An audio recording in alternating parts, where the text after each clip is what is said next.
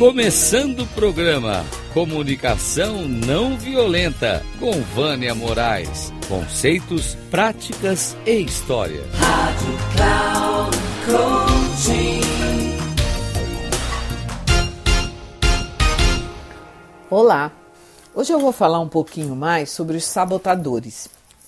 Eu falei sobre eles um pouco no episódio 16. E agora eu vou trazer para vocês um pouco do resumo do livro da inteligência positiva. Os sabotadores são toda sua aflição é gerada por você. Toda a sua aflição nas formas de ansiedade, decepção, estresse, raiva, vergonha, culpa, tudo que o leva ao sofrimento é gerado por seus próprios sabotadores. Sob a influência dos sabotadores, as pessoas querem barganhar e negociar. A justificativa é que a situação é séria. E adiante, alguns exemplos. Como eu poderia não sentir decepção e frustração pela incompetência do meu colega? Como não poderia estar estressada com a possibilidade de perder o emprego? Não poderia ficar furiosa com o comportamento obstinado do meu filho adolescente? Aprender a ativar o sábio será sua forma para lidar com a situação. Com eles, é possível lidar com todos os desafios que venham a surgir, gerando melhores resultados e também satisfação pessoal, paz de espírito e felicidade na jornada. O sábio, ele tem cinco poderes: o da empatia, o da exploração, o da inovação, o da navegação e o da ação decisiva. Isso não quer dizer que não possamos ter alguns pequenos momentos de dor ou raiva, porque, da mesma maneira, quando encostamos em algo muito quente, como por exemplo uma panela recém-saída do fogão, recebemos um alerta para tomarmos cuidado. É dessa forma podemos sair e dessa forma podemos sair do sabotador e ativar o sábio, a fim de lidar com a situação sem sofrer e se sabotar, ou seja, mudar o foco, pois se não o mudar, você irá queimar a mão na panela e não ter sido e não, e não ter sido você irá queimar a mão na panela. Você irá queimar a mão na panela e não ter sido apenas um alerta para mudar a posição. Na perspectiva do sábio, o importante vai ser aceitar o fato em vez de negar e rejeitar ou se ressentir. Olhar tudo como dádiva e oportunidade que é muito interessante é qual é a dádiva que está por trás daquela tragédia. E aí eu vou contar para vocês a parábola, a história do garanhão. Era uma vez um velho fazendeiro que morava em uma fazenda com um filho adolescente. Ele tinha um belo garanhão, do, da qual cuidava com amor. O fazendeiro morava em uma fazenda com um filho adolescente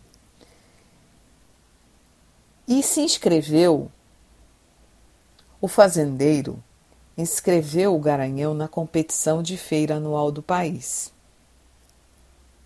O Garanhão ganhava o primeiro prêmio. Os vizinhos do fazendeiro se reuniram para dar os parabéns pela vitória. Ele calmamente disse: Quem sabe o que foi bom e o que foi ruim? Intrigados com as respostas, o vizinho foi embora.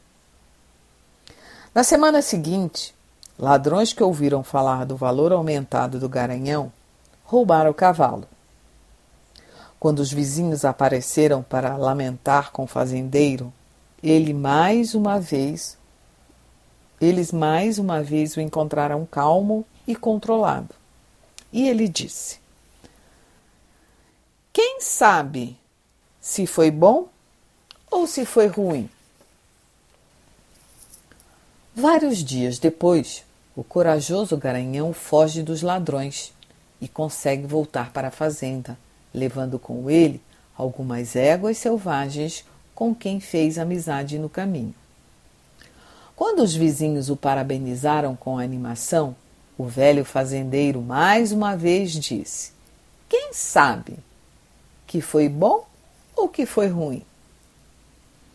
Algumas semanas depois, o filho do fazendeiro caiu de uma dessas novas éguas quando estava tentando domá-la e quebrou a perna.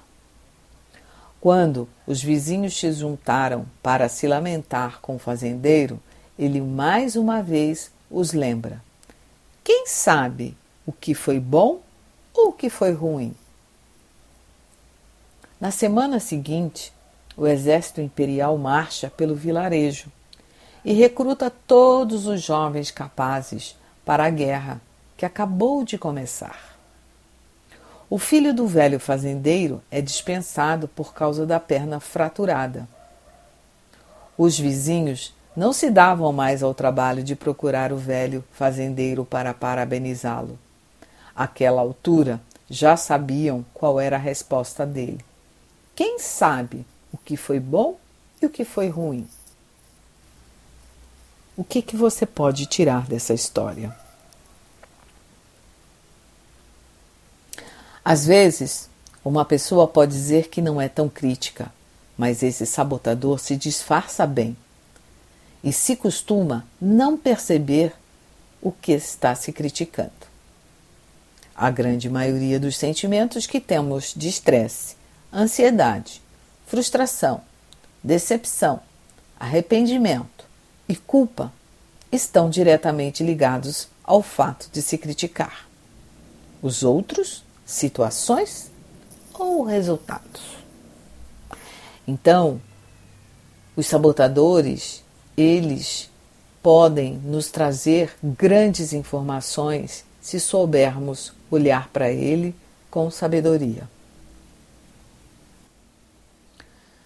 Os três presentes como você pode acessar a sabedoria pela perspectiva do sábio, quando o estresse e a dificuldade da sua situação deixaram seus sabotadores extremamente energizados? Aí, pense em três situações que essa suposta situação ruim poderia se transformar em dádiva ou oportunidade. E quem sabe o que é bom e o que é ruim.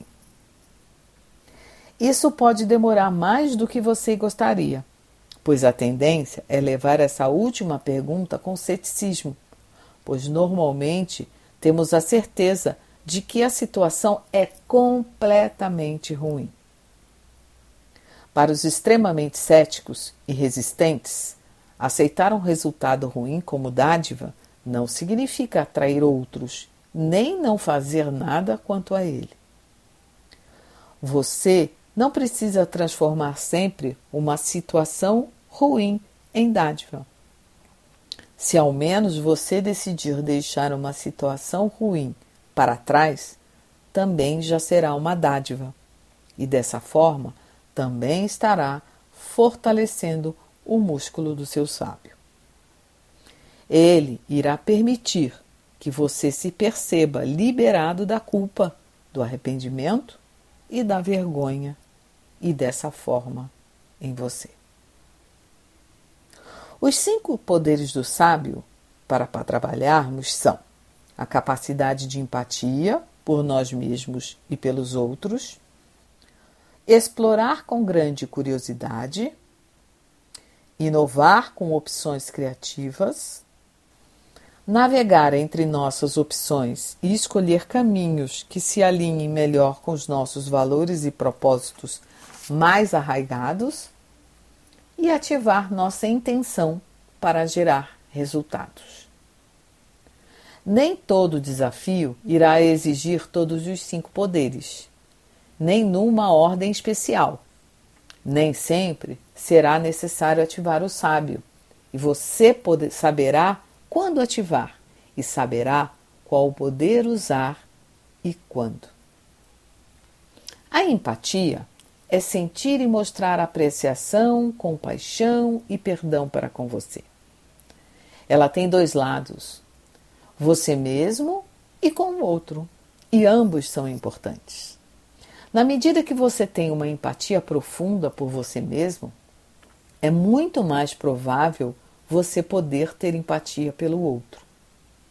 A empatia profunda por si mesmo é uma das coisas mais difíceis de fazer, porque a dominância do crítico interfere.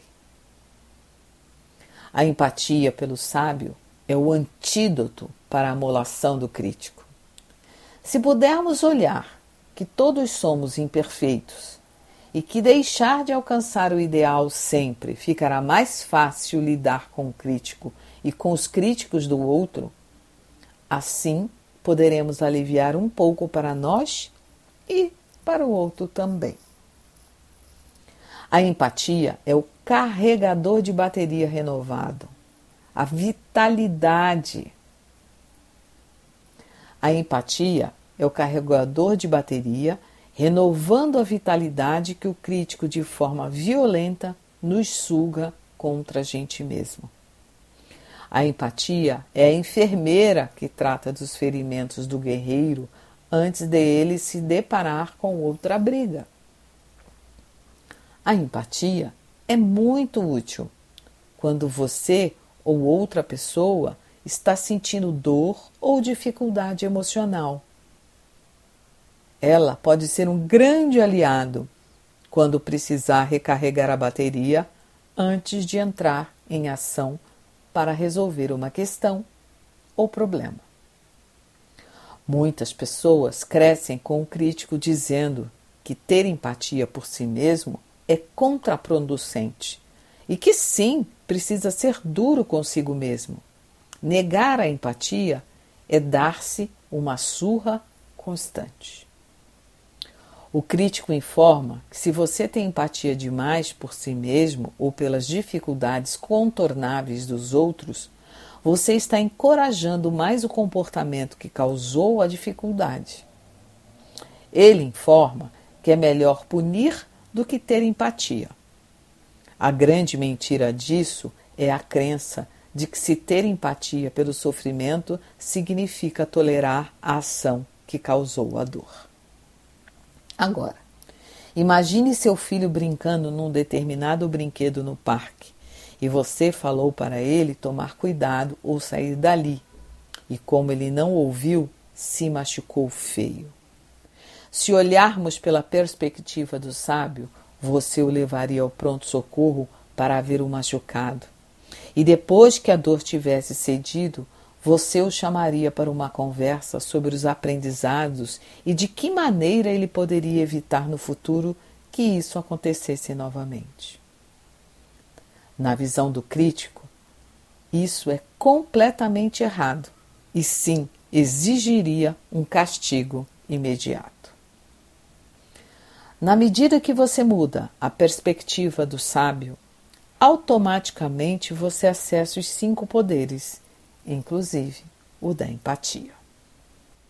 Uma das formas de fortalecer o sábio é visualizar a criança por apenas um minuto em sua cabeça. E agora, algumas dicas que talvez possam ser importantes. A visualização no parquinho quando criança. Se você tem filhos pequenos, netos, ou mesmo uma criança qualquer em um parque, no play do condomínio, na piscina ou na praia, por exemplo, é bem provável que você sinta empatia e afeto quase de forma imediata, porque as crianças em idades tenras irradiam a essência da energia do sábio. Ainda não foram contaminadas pelos sabotadores que nos incomodam na vida adulta. Você pode utilizar-se da mesma maneira para sentir empatia por si mesmo e pelo outro. Um exercício é você se visualizar quando criança, em um lugar onde sua essência apareça. Eu posso me lembrar quando era criança e meus pais me levavam no Parque Nacional da Serra dos Órgãos e andávamos pelas pedras. Lembro que catava pedrinhas redondas para brincar, para jogar depois com minhas amigas. Uma outra possibilidade é uma foto. É pegar uma foto sua de quando era criança e observar como isso estava aparentemente. Mantenha ela perto de você por um tempo para que possa observá-la várias vezes. E será uma forma também de você lembrar que sua essência também merece empatia e amor de forma incondicional. Para ter empatia com o outro, você pode utilizar escolhendo qualquer um dos poderes do sábio. Caso escolha utilizar a empatia e está em uma reunião, olhe para a pessoa que está à sua frente e visualize ela quando criança, e poderá ver a sua verdadeira essência. Você pode visualizá-la abraçando sua mãe, segundo o filhote de um cachorro. Você pode visualizá-la abraçando sua mãe. Quem aprende a utilizar o poder do sábio da empatia é capaz de ativar uma exploração baseada na curiosidade, franqueza, assombro e vulnerabilidade, mesmo diante de uma crise. A pergunta do sábio na exploração é: o que mais eu posso descobrir? E aí eu te deixo duas perguntas. Com que frequência você vivencia o seu modo explorador? E com que frequência se vê em uma posição de curiosidade profunda? Um grande abraço. Vânia Moraes Troiano.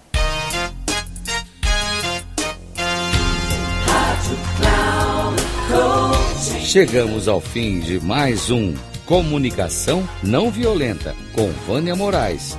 Conceitos, práticas e histórias. Rádio Cloud Coaching.